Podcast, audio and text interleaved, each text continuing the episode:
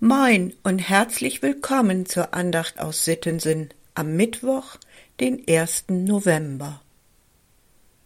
Gedenke der vorherigen Zeiten und habe Acht auf die Jahre von Geschlecht zu Geschlecht. Frage deinen Vater, der dir's verkündet, deine Ältesten, die werden dir's sagen. So heißt die Losung für heute aus 5. Mose 32, der siebte Vers.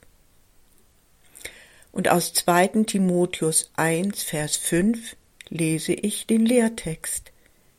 Ich erinnere mich an den ungeheuerlichen Glauben in dir, der zuvor schon gewohnt hat in deiner Großmutter Louise und in deiner Mutter Eunike, ich bin aber gewiss auch in dir. Mögt ihr, mögen Sie historische Romane, die auf Tatsachen beruhen? Ich kann mich da so richtig drin vertiefen.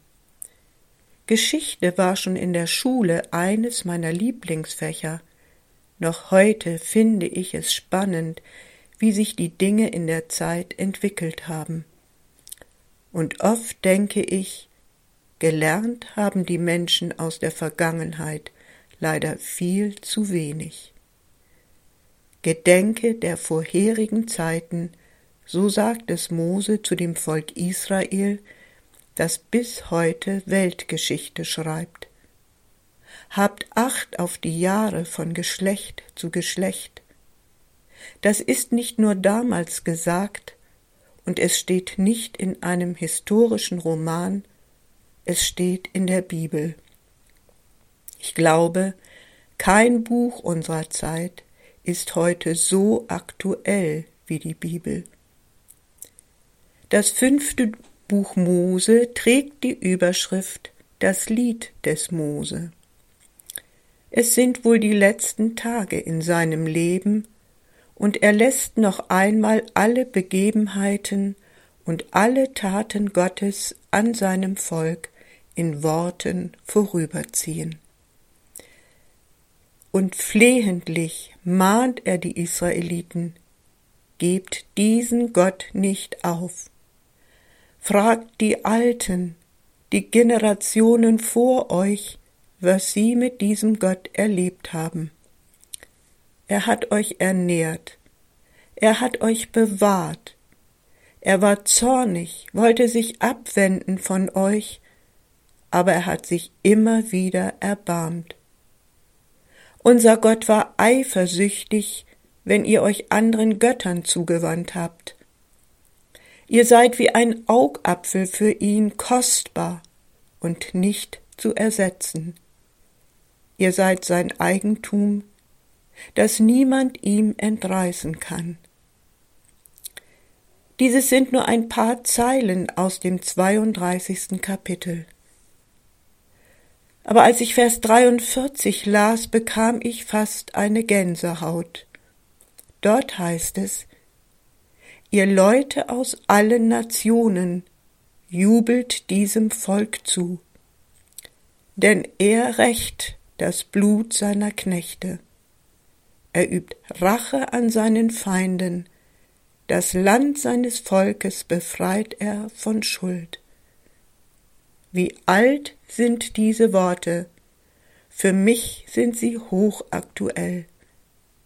Ich glaube nicht, dass irgendein Kriegstreiber dieses Land ausradieren kann.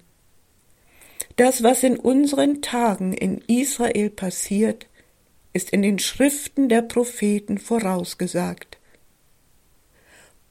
Und weil der Gott des Alten und des Neuen Testamentes zu seinem Wort steht. Glaube und Vertrauen haben Männer und Frauen durch ihr Leben bis heute getragen. Paulus hat es erlebt. Er nennt zwei Namen, die ihn sehr dankbar machen.